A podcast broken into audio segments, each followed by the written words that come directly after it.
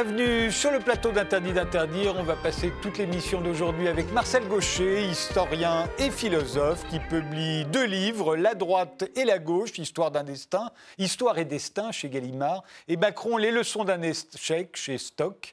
Mais commençons par l'image que vous avez choisie pour illustrer euh, notre époque, Marcel Gaucher.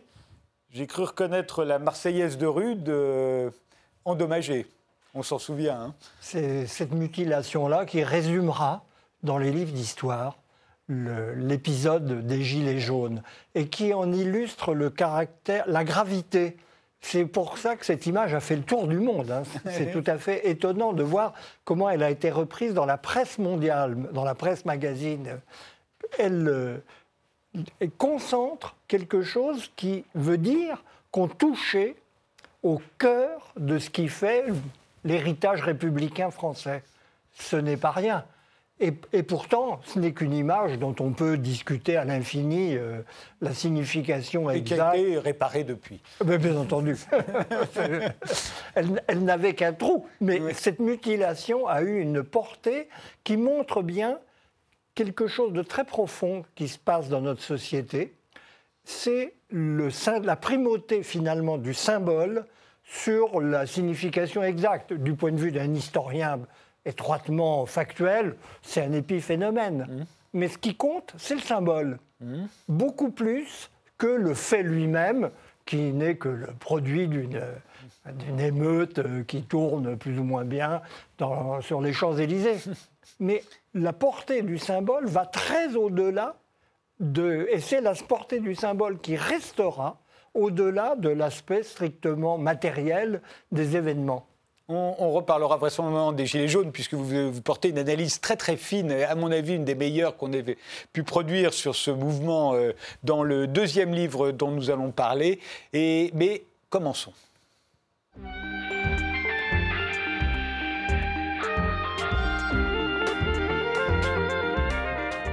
Et commençons par la droite et la gauche, histoire et destin. Euh, c'est un long article paru il y a 30 ans dans le troisième tome des Lieux de mémoire, la série d'ouvrages dirigés par Pierre Nora.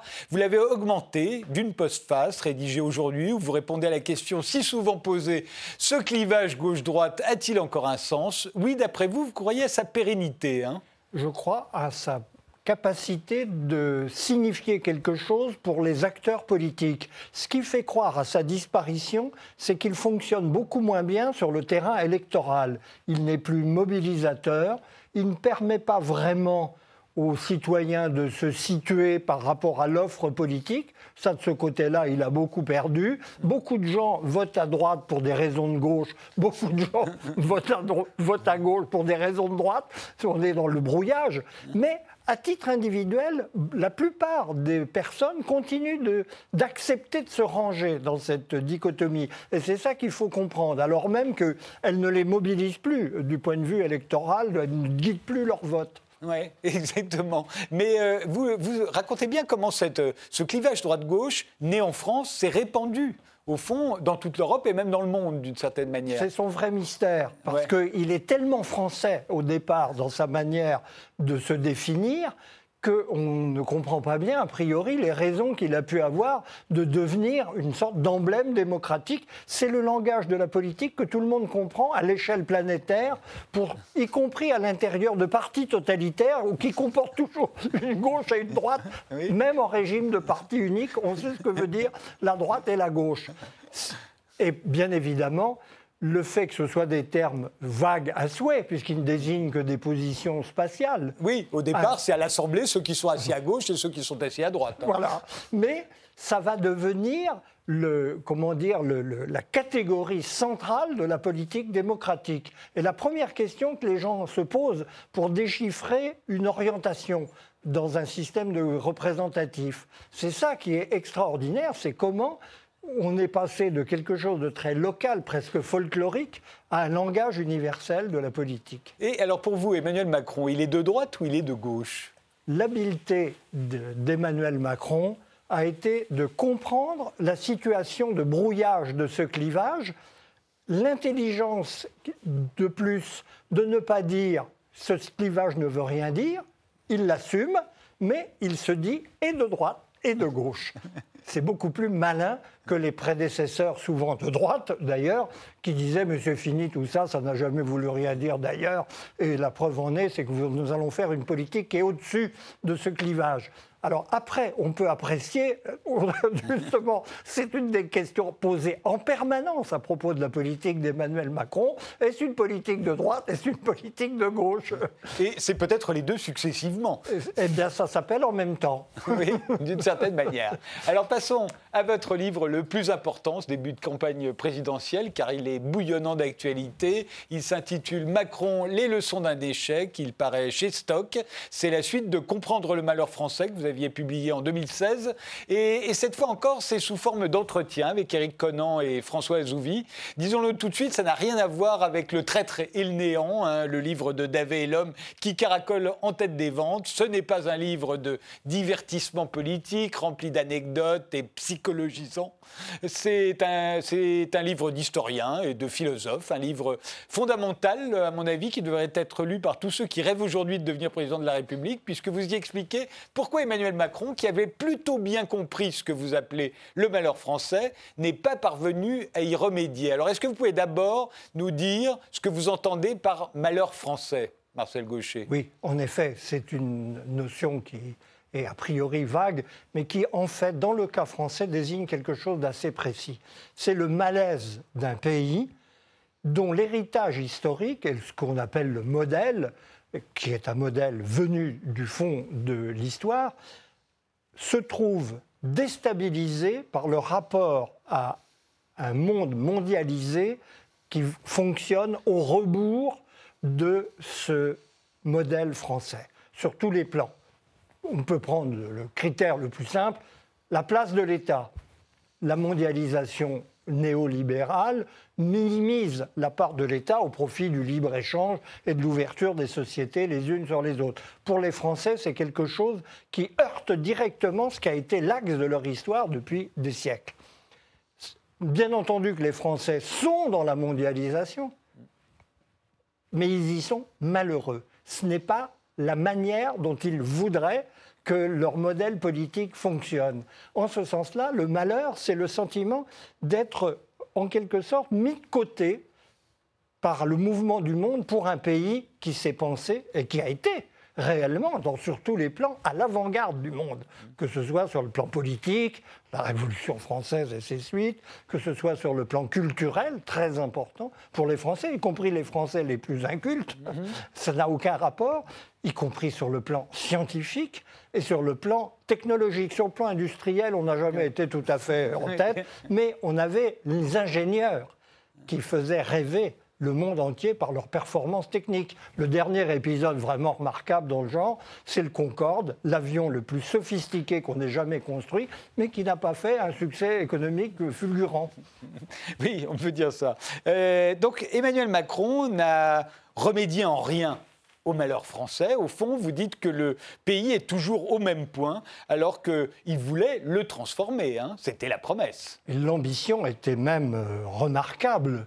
Et le langage, pour l'exprimer, a sonné assez juste pour provoquer un phénomène qu'on n'attendait pas, c'est la démolition, l'atomisation du système des partis en place, des partis qu'on appelait de gouvernement, dont on voit qu'ils ont irrémédiablement baissé en crédibilité dans l'opinion au profit de Macron.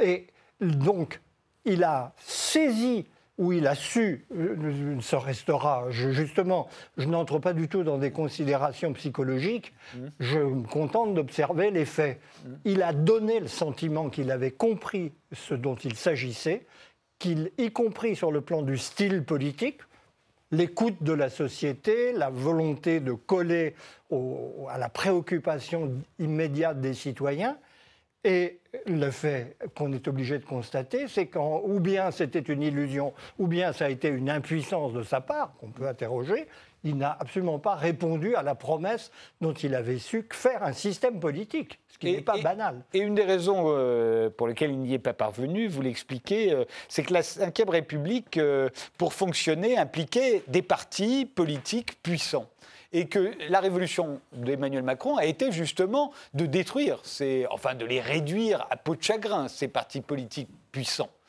le, il a commencé par son propre parti.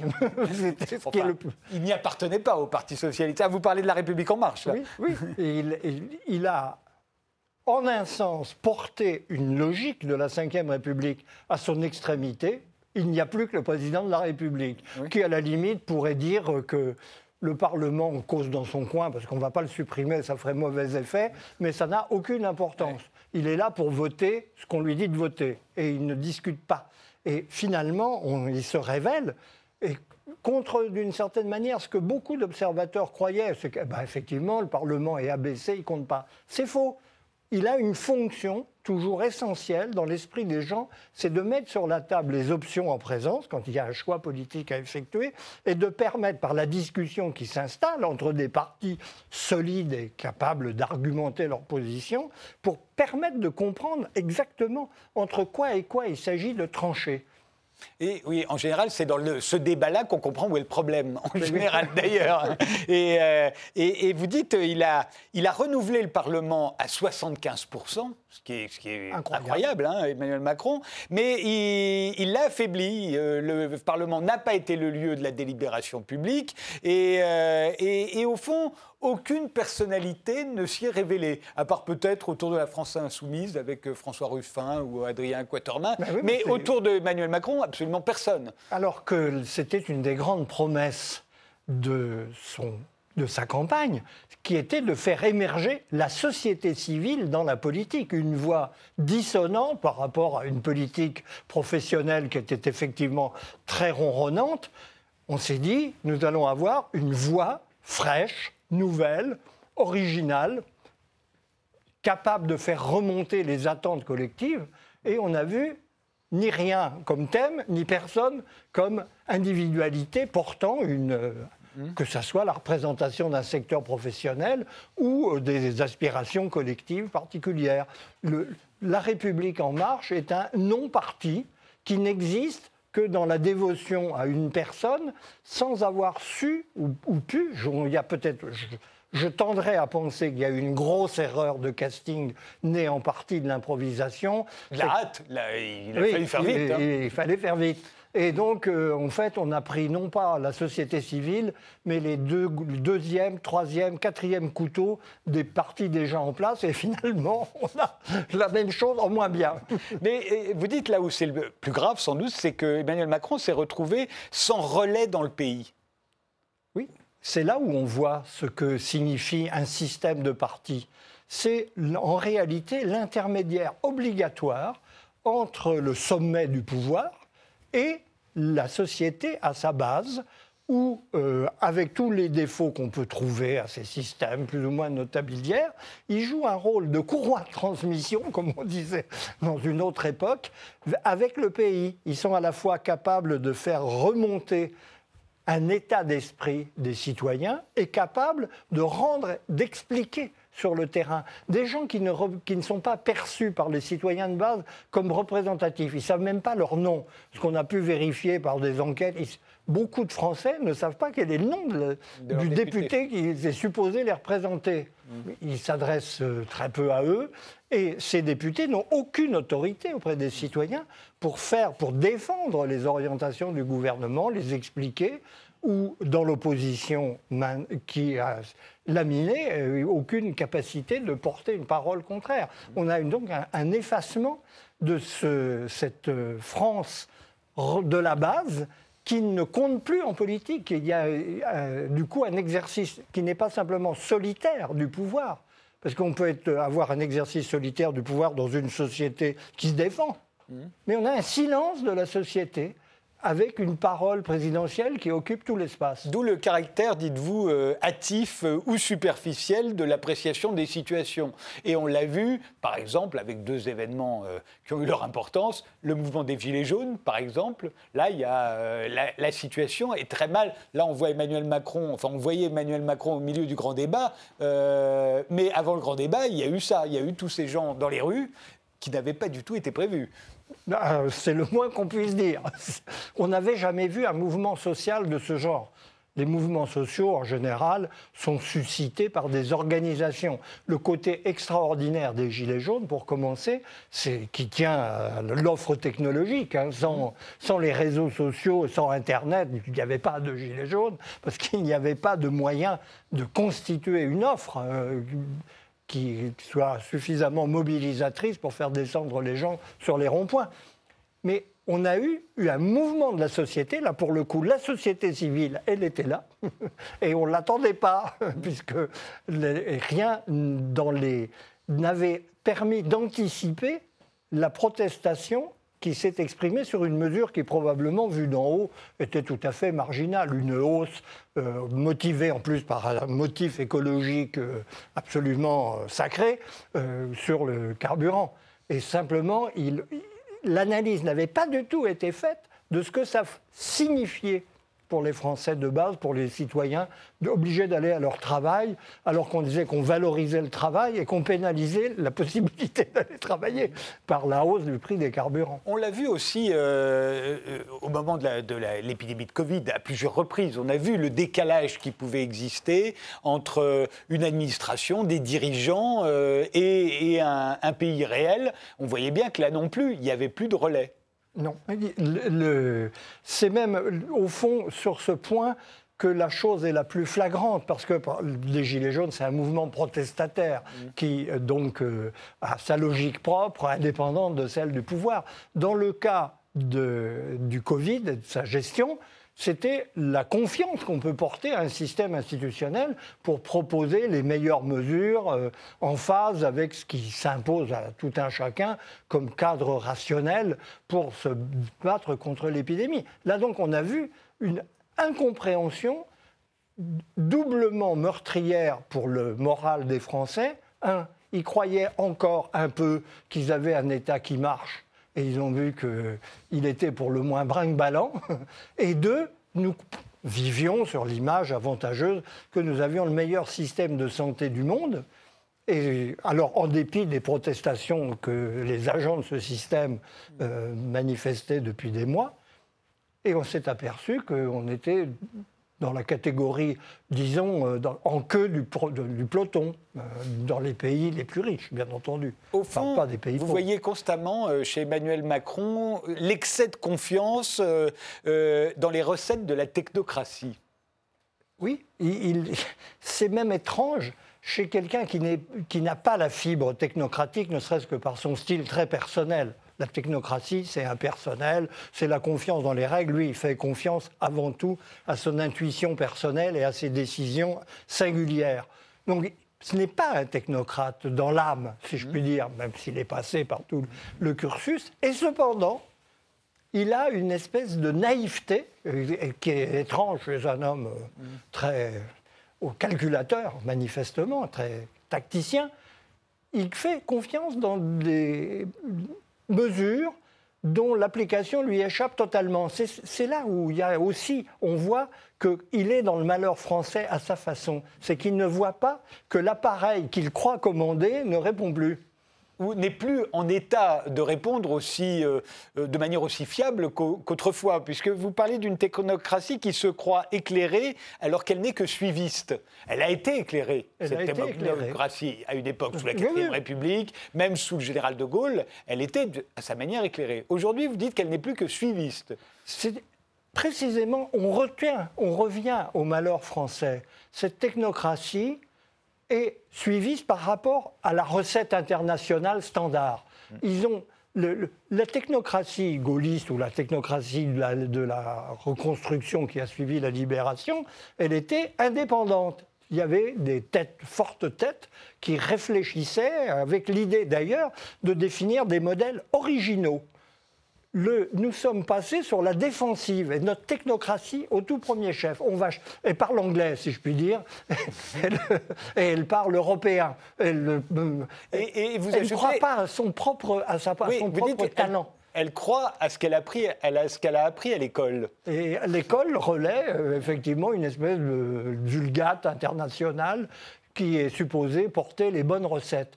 Et en plus, quand on est un imitateur, on n'est jamais aussi bon que l'original. Donc elle est faible dans l'imitation et le suivisme, ce qui ajoute encore une difficulté supplémentaire. Là, on est au cœur du malheur français, c'est-à-dire la perte d'initiative, de capacité à se dire ben, le monde est comme il est, on va définir notre voie à nous là-dedans.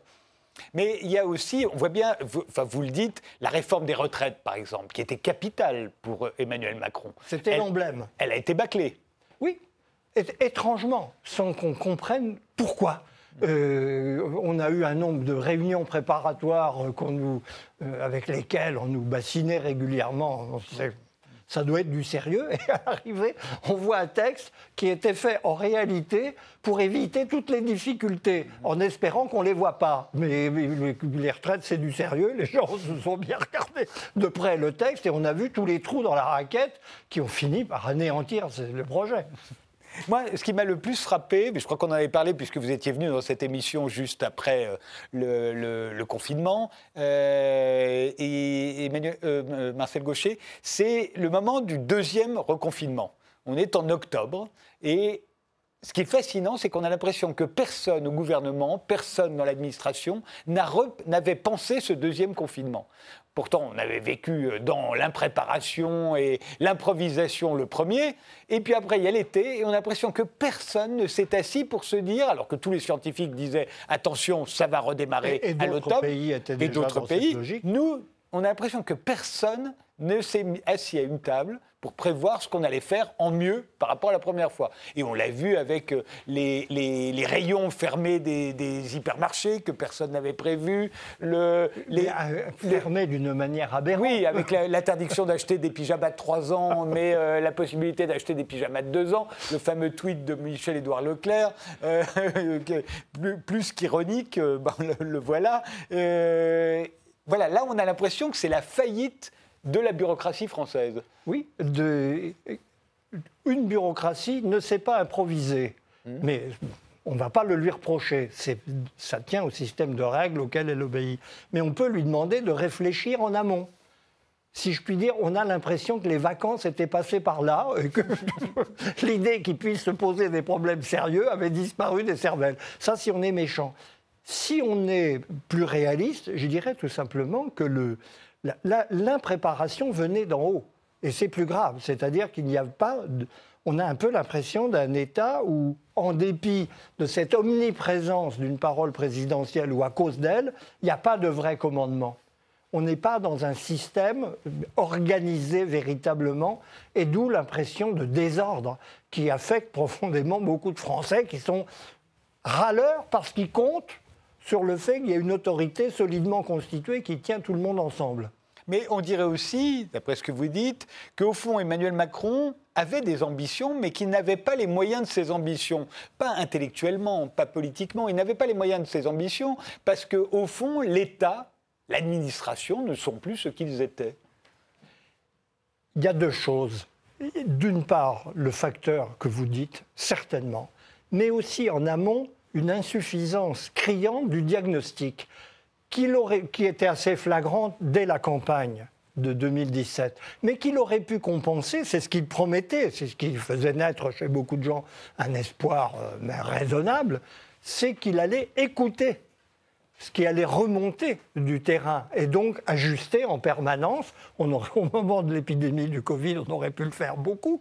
Il y a beaucoup de gens qui avaient d'excellentes idées et qui, aurait pu euh, améliorer très vite les choses si on les avait laissés faire. Les exemples pullulent à, tous les niveaux, qu'il s'agisse d'équipements, qu'il s'agisse de manière d'organiser les hôpitaux, qu'il s'agisse de faire appel aux services privés hospitaliers. Euh, il y avait une quantité de choses qui précisément n'ont pas remonté parce qu'ils n'avaient pas creusé vraiment les dossiers. Et qu'une fois au pouvoir, euh, la machine prend le dessus ils ont cessé de réfléchir et ils n'avaient pas de parti pour porter ça. Et d'autre part, en effet, nous voyons bien que c'est un des problèmes majeurs du pays, le système public est devenu dysfonctionnel pour des raisons qu'il faut euh, essayer de comprendre. On fait une pause, Marcel Gaucher, on y revient juste après.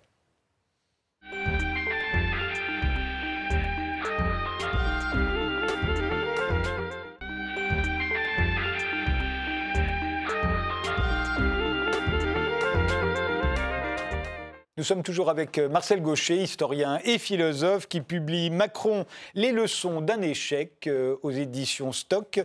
Euh, parmi les leçons de cet échec, vous montrez, et c'est exactement la suite de ce que nous disions juste avant la pause, que Emmanuel Macron avait été élu en marchant à la rencontre des Français dans un rapport d'horizontalité et auquel a succédé, une fois élu, une verticalité de plus en plus vertigineuse.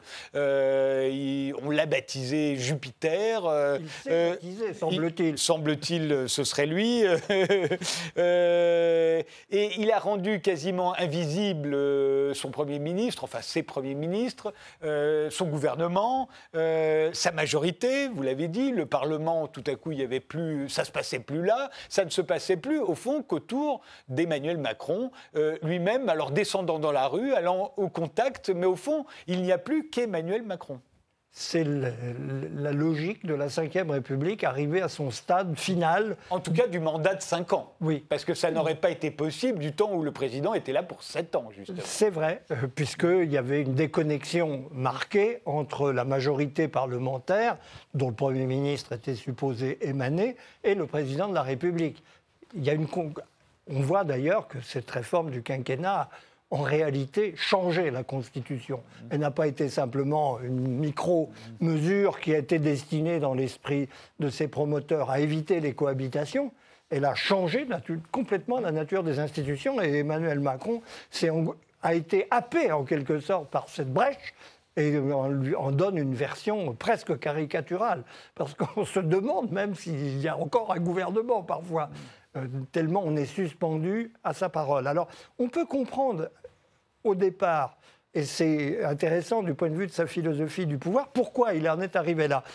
Il est élu sur une promesse d'horizontalité, vous le rappeliez très justement, et puis, une fois élu, il faut marquer quand même qu'il est président. Il a peur qu'on ne le prenne pas au sérieux en tant que président. Parce qu'il est, jeune. Parce qu'il est jeune, parce qu'il n'a pas d'expérience politique prolongée. Il n'a jamais été élu. Il n'a jamais été élu.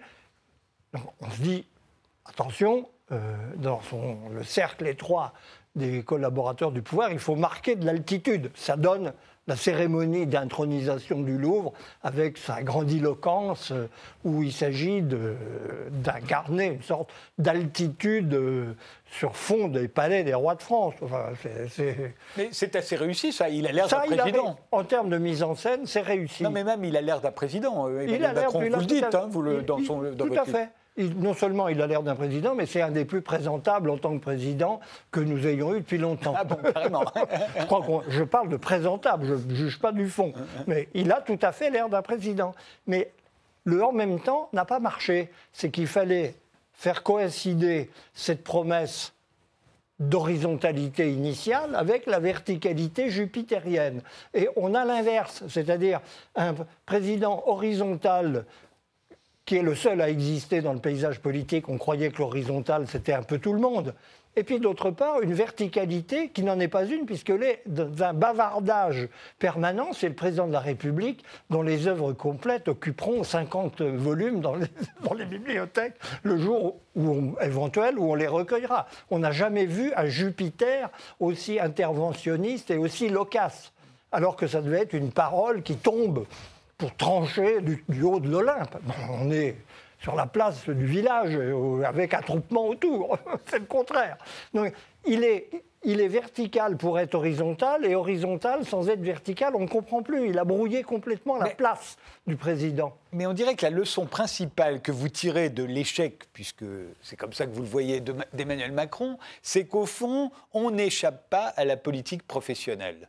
Euh, au fond, euh, il a voulu euh, introduire la société civile et il a voulu au fond que les amateurs s'en mêlent. Et, il s'est présenté lui-même comme un amateur, au fond, quelqu'un qui avait été ministre, mais qui n'avait pas d'expérience politique au sens politicien du terme. il a fait rentrer à l'Assemblée nationale des gens de la société civile. Euh, et au fond, vous, vous dites, mais les amateurs sont moins bons que les professionnels. Les amateurs se comportent comme des professionnels, d'abord, alors qu'ils pourraient exciper de leur statut d'amateur pour créer un nouveau genre de politique? Non, ils épousent le rôle et ils font moins bien que les professionnels.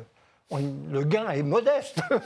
Mais euh, euh, Emmanuel Macron n'en est pas responsable. Au fond, il est le produit de plusieurs années. On parlait de la réduction du mandat à 5 ans. C'était une manière aussi de limiter le pouvoir du président de la République. On a réduit, euh, on a limité le cumul des mandats, y compris le cumul des mandats dans le temps. On a tout fait pour que ce, ne soit plus un métier la politique. et au fond, Emmanuel Macron a hérité de tout ça. Et, ça montre, d'après ce que vous dites, que c'était une erreur. Oui, je le crois. Je le crois et j'avoue que c'est pour moi une remise en question profonde parce que j'avais tout de même l'impression qu'un peu de politique d'amateur ferait du bien à un système trop professionnalisé. Mais en réalité, il fallait changer la politique professionnelle, mais lui garder son caractère professionnel, car c'est vraiment une tâche qui ne s'improvise pas. Et je dirais plus que jamais aujourd'hui, face à la complexité des attentes des gens et face à la difficulté de tenir un discours qui suscite l'attention des citoyens. Au fond, Emmanuel Macron, tel qu'il est, avec les ambitions qu'il avait, mais avec un véritable parti à l'ancienne, euh, derrière lui, vous pensez qu'il aurait peut-être réussi? Je pense qu'il aurait fait beaucoup mieux. Oui, je, réussi. Ça, il y a une inconnue que je ne me risquerais pas à trancher, euh, mais je pense qu'il aurait fait beaucoup mieux. Parce qu'il aurait d'abord permis de mieux comprendre sa politique auprès des Français qui, dans un premier temps, on voit bien ce qui s'est passé, éberlué par la nouveauté de l'expérience qui était remarquable. Donc, euh, observateur, plutôt, sympathique. Pourquoi pas? Après ce qu'on avait vu, on était prêt à beaucoup de concessions. L'offre était, euh, de ce point de vue-là, basse. Il pouvait se permettre beaucoup de choses, puisque... Euh, il avait pour lui l'avantage de faire autre chose. Bon, donc euh, ça ne pouvait pas être pire, selon, comme disait la sagesse des nations. Eh bien, l'amateurisme l'a perdu alors qu'à des vrais professionnels lui aurait permis probablement de concilier mieux l'ambition nouvelle qu'il voulait incarner et la régularité de l'action publique qui est indispensable finalement et que des politiciens professionnels savent mieux observer que les amateurs qui imitent des professionnels en n'étant pas capables d'aller jusqu'au bout de leur exemple. La refondation de l'Europe n'a pas eu lieu. C'était une des, ambitions d'Emmanuel Macron c'était le point qui, pour moi, était douteux depuis le départ. J'étais plutôt euh, favorable. Euh, je me dis, au moins, c'est une expérience originale. On va, donnons la prime à l'innovation. Ça me. Et, mais la refondation de l'Europe, Là, d'emblée, pour quelqu'un qui suit un peu l'actualité, ça paraissait pas très probable. Surtout que, d'autres s'y étaient essayés, euh, renégocier les traités, enfin, tous les candidats à chaque élection euh, présidentielle euh, ressassent ce programme. Oui, avec la nuance importante à apporter, c'est que Emmanuel Macron plaçait la barre beaucoup plus haut. Précisément, il avait tiré acte du fait que les promesses de renégociation, etc., échouaient systématiquement. Lui, il parlait carrément d'aller beaucoup plus loin, de renouer avec l'inspiration première de la construction européenne, qui est une idée française, en proposant une refondation de cette construction, ce qui allait beaucoup plus loin que de renégocier simplement quelques dispositions un peu problématiques pour nous. Mais il était manifeste que c'est le point sur lequel il aurait vraiment beaucoup de difficultés et s'il y a une chose à laquelle je ne croyais pas du tout, c'était celle-là. Mais la réalité a dépassé mes espérances. La, recherche euh, de compétitivité euh, a été, d'après ce que vous dites, euh, menée de façon brutale, injuste, maladroite? Essentiellement maladroite. Toutes les idées n'étaient pas mauvaises en soi. Il y a des standards internationaux que les gouvernements précédents n'avaient pas osé introduire et qui s'imposent, mais qui appellent, un, une explication de ce qu'on fait beaucoup plus poussée, et par exemple, une mesure fiscale comme la flat tax, comme on dit, euh, sur les, mouvements de capitaux, pourquoi pas? Mais il faut dire pourquoi on le fait, et beaucoup mieux qu'ils l'ont fait, et surtout, il faut expliquer et pas seulement expliquer, mais donner en même temps, en même temps, oui, le en même temps, c'est de la rhétorique, parce qu'on ne l'a pas vu dans beaucoup de mesures prises par Emmanuel Macron, des gages d'efficacité du point de vue de l'intérêt des salariés français, par exemple, hein, et du point de vue du bien collectif, c'est-à-dire de l'efficacité de l'économie. il a bénéficié plutôt d'une conjoncture faste qui fait qu'on n'a pas vu, mais c'est resté incompréhensible pour les Français. Notre capacité d'influence au niveau international euh, est restée au niveau euh, où, euh, où elle était?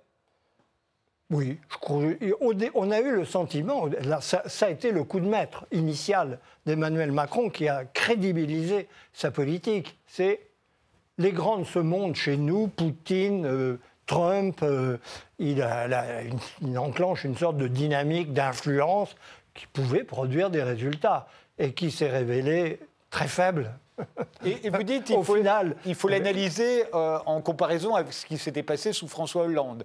D'après ce que vous dites, François Hollande, sur le plan international, était quasiment inexistant. Mais ça ne l'intéressait pas, tout simplement. Ah il était contraint, évidemment, puisqu'un président est dans la machine, mais lui, c'était la gestion des, de son parti qui était sa préoccupation prioritaire. C'est ce qui fait qu'en effet, là, la France n'existait plus. On a eu le sentiment que la France, avec Emmanuel Macron, allait exister de nouveau sur le plan international. Elle a existé verbalement. Il sait beaucoup. Euh, et d'ailleurs, comme il a un propos en général original, il faut lui accorder ça, on l'écoute avec intérêt. Il a un effet d'image sensationnel. Et puis derrière, on regarde ce qui se passe, rien. Parce que ce qui est remarquable, par exemple, dans notre rapport avec l'Allemagne, euh, que notre voisin immédiat, c'est toutes ces propositions sont accueillies par un silence poli ou des réserves. On dit on verra, euh, peut-être. Et finalement, il ne se passe rien. Mais Même s'il a un brillant effet d'image. Est-ce que la France est capable de mieux aujourd'hui? Euh, vous, vous en parlez longuement dans votre livre. On a encore un, siège au Conseil de sécurité de l'ONU mais euh, vous avez l'air de dire qu'on ne le mérite plus. c'est le jugement du monde euh, sur nous. Je ne fais que répercuter une appréciation qui est assez répandue. Même les Allemands ont eu de temps en temps des velléités de nous signaler que peut-être... il faudrait le rendre. Il faudrait évoluer dans un sens plus mutualiste, au moins vis-à-vis -vis des Européens. Donc, en effet, moins de 1% de la population mondiale et une économie, certes, toujours dans le peloton de tête, mais en déclin. Comment voulez-vous que nous ayons une force de persuasion internationale très significative. Et, tout ça, c'est terriblement vu avec l'épidémie de Covid, où euh, vous dites, au fond, l'administration, l'État euh, est, un peu dépassé, on va dire ça comme ça. L'administration est complètement dépassée. Au fond, il n'y a que le ministère des Finances qui fonctionne. Oui, oui, le ministère là, on voit qu'on a de beaux restes. Parce que ce qu'ils ont fait est remarquable. Voilà. Le ministère des Finances a très bien fonctionné. Bercy, euh, Bercy s'est montré à la hauteur de la situation. Mais c'est tout ce qui reste, d'après ce que vous dites. C'est parce que là, on entre dans le vif du sujet. Précisément, ces modèles qu'on a importés de gré ou de force, sous influence européenne et par une espèce de volonté de nos élites de faire comme les autres, ont démembré notre système de commandement politique. Décentralisation d'un côté, transformation de l'État avec un système d'agence anarchique qui, dans la crise de Covid, a montré son inefficacité totale on a, on Sur le plan industriel, on était, euh, bah, on a fait le choix, on a fait un certain nombre de choix au cours des années précédentes qui ont fait qu'on n'était même plus capable de fabriquer des masques. Euh... Et avec les masques, il y a beaucoup de choses dont on s'est aperçu qu'on n'était pas capable. Même le doliprane, qui ne paraît pas une, une entité euh, technique d'une grande complexité qu'on aurait peut-être pu garder, mais non, on il y a eu un dépouillement. et c'est ça que les Français ont perçu. Et le déclassement final est arrivé quand on s'est aperçu qu'on était le seul pays membre du Conseil de sécurité incapable de développer un vaccin. il y a eu une sorte de prise de conscience du déclassement français, qui est un déclassement à la fois objectif et subjectif, c'est-à-dire qui, prend à revers l'image que les Français continuaient à se faire d'eux-mêmes et dont ils, ils ont euh, dû admettre qu'il était très surestimé par rapport à la réalité. Mais en même, en même temps, j'allais dire. Mais nous sommes condamnés. à, la présidentielle de 2022, qui peut battre Emmanuel Macron? À première vue, Personne. Et le côté remarquable, mais vraiment l'accident historique euh, sans précédent dans les annales, c'est que nous avons affaire à un président qui a changé d'électorat en cours de route et de fonction. Il était l'homme du mouvement, de la rupture, de la révolution, de la transformation. Il est devenu le garant de la continuité. Et il, a été élu essentiellement par des voix de gauche. Il son électorat est du côté de l'establishment de droite, de, l'establishment social de droite, parce qu'il est effectivement celui avec lequel on sait qu'on peut continuer en gros comme par devant, certes avec un peu de marasme, de désordre, mais enfin au total, euh, on continue sans toucher aux équilibres euh, du pays. Et il était l'homme du mouvement, de la disruption, comme on dit aujourd'hui. Et finalement, c'est l'homme de l'ordre. Et aucun concurrent n'est capable de le, mettre véritablement en difficulté terrains, sur le terrain électoral. C'est tout à fait étonnant. Je crois que le sentiment que ça n'était pas du tout ce qu'on attendait et aujourd'hui assez acquis dans la population, mais finalement, on va continuer quand même. Marine Le Pen, euh, pour vous, n'a pas plus de chance en 2022 qu'en 2017 A priori, je ne le pense pas. Euh, je, euh, c'est, si je puis dire, la perdante professionnelle. Donc, pourquoi changer une perdante qui perd? C'est très bien. Tout, ça arrange tout le monde d'une certaine façon la France est un drôle de pays. C'est le pays de la Révolution et c'est le pays, un des pays les plus c'est le pays de la Révolution parce que c'est un des pays les plus conservateurs qui soit.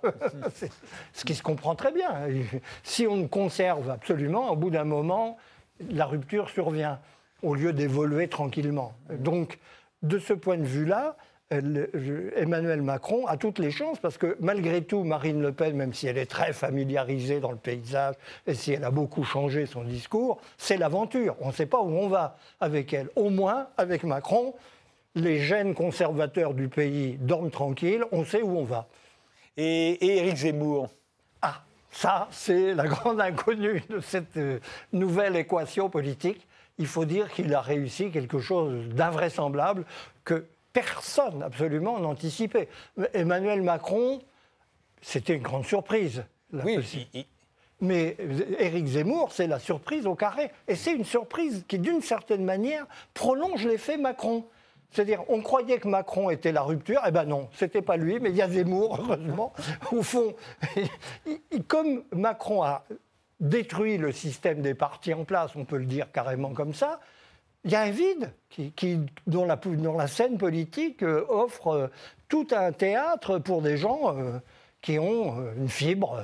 tout d'un coup, moi, c'est sur le plan psychologique la métamorphose d'Éric Zemmour qui me surprend le plus, parce qu'on ne le voyait vraiment pas comme un candidat à la présidentielle. C'était le, le, pamphlétaire, le, chroniqueur vedette, mais, mais un homme des médias. Et non, il, a une crédibilité politique acquise en quelques semaines. Mais si on a bien lu votre livre, on se dit, Éric Zemmour, admettons qu'il devient président demain, euh, c'est encore pire qu'avec Emmanuel Macron. C'est-à-dire qu'il n'a pas de parti, il n'a aucun relais dans le pays, enfin de sens, des relais au sens où vous mm. l'entendez vous. Euh, on ne sait même pas s'il aurait des candidats aux législatives. enfin, c'est perdu d'avance. Ça paraît, en effet, euh, là, là c'est l'aventure au carré. Parce que lui, il ne veut pas refonder l'Europe. Euh, il, est, il, est, dans quelque chose de bien plus... Euh, radical. Radical. Mais oui. Donc, il, il et en même temps, il est dans la ligne, dans la brèche ouverte par Emmanuel Macron, parce que lui, c'est pour de bon la société civile. On a des, Emmanuel Macron a dit à la société civile on va vous rendre le pouvoir, eh bien, chiche. Éric Zemmour devient le candidat de la société civile. Ou d'une partie d'entre elles, évidemment, puisqu'on est dans un cadre contradictoire.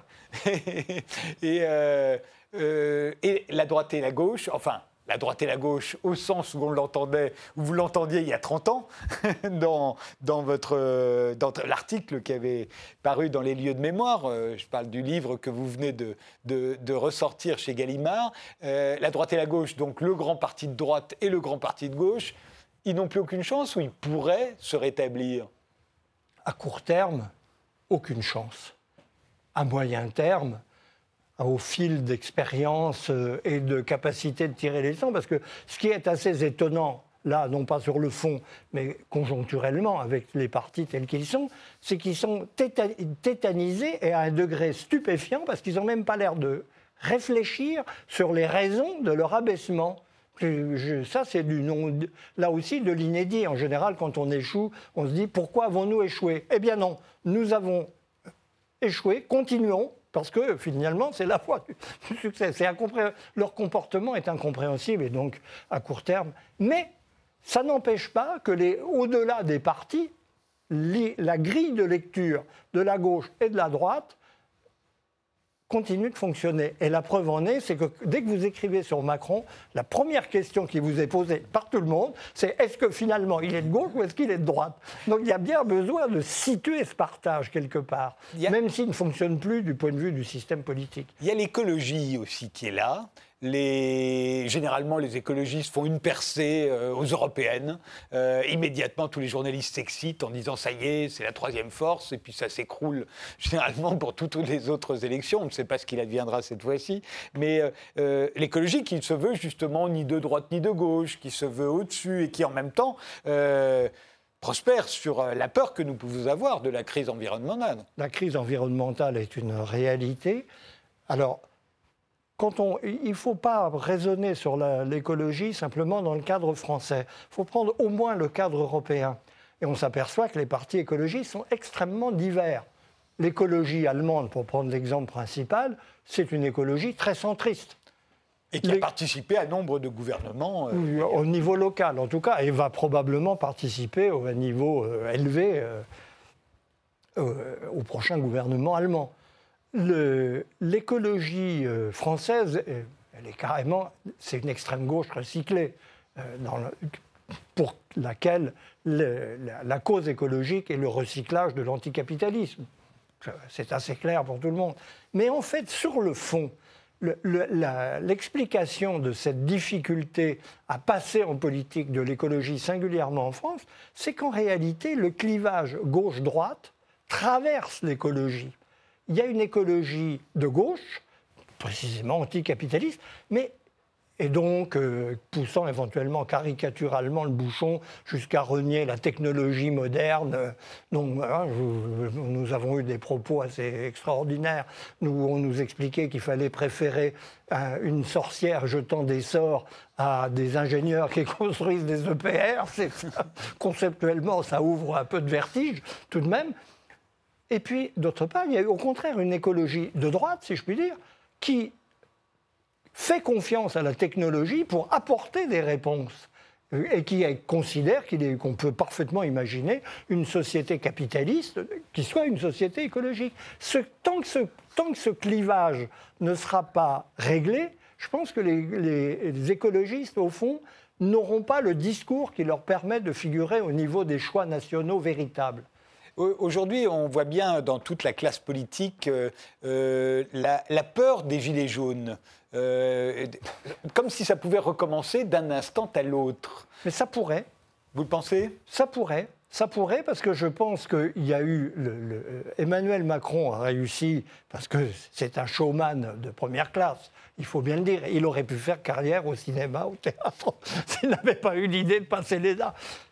Il a réussi à calmer le jeu après l'épisode des Gilets jaunes, d'abord par épuisement des Gilets jaunes, par dévoiement aussi en partie du mouvement, et puis par capacité de, montrer, de ressouder d'une part, euh, son offre politique aux préoccupations des gens, en montrant qu'il était très au courant, artificiellement ou réellement, c'est un autre problème, et en remobilisant la base notabilière qui lui fait défaut politiquement.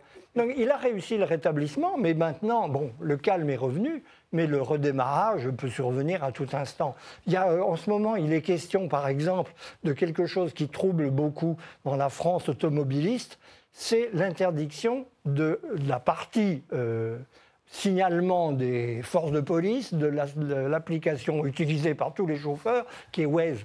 Oui. Et si, que Waze signale les, les, les, radars. Les contrôles, les radars, etc. Si, ça, c'est le genre de mesures qui peuvent demain provoquer une explosion. Mais en même temps, le, genre. mouvement des Gilets jaunes, euh, euh, que vous analysez encore une fois très très bien dans, dans- dans votre livre, euh, souffre aussi de sa méfiance terrible pour tout ce qui est hiérarchie, représentant. Pour eux, dès qu'on accède à une responsabilité, on risque d'être corrompu par cette responsabilité. Ça les empêche de s'organiser et d'une certaine manière, ça les condamne. c'est des protestataires purs, Gilets jaunes.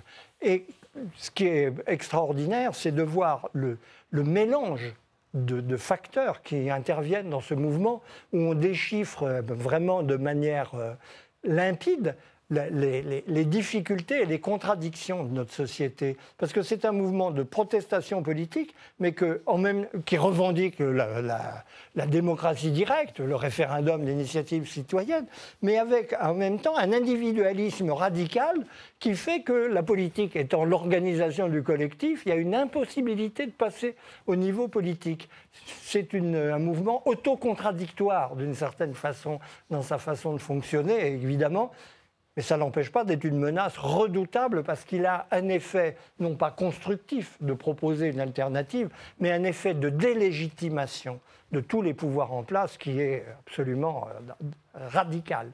Merci Marcel Gaucher d'avoir passé toute cette émission avec nous. Je rappelle euh, vos deux livres qui viennent de sortir, euh, La droite et la gauche, Histoire et destin, ça vient de paraître chez Gallimard, et Macron, Les leçons d'un échec, c'est paru chez Stock. Merci de nous avoir suivis et rendez-vous au prochain numéro.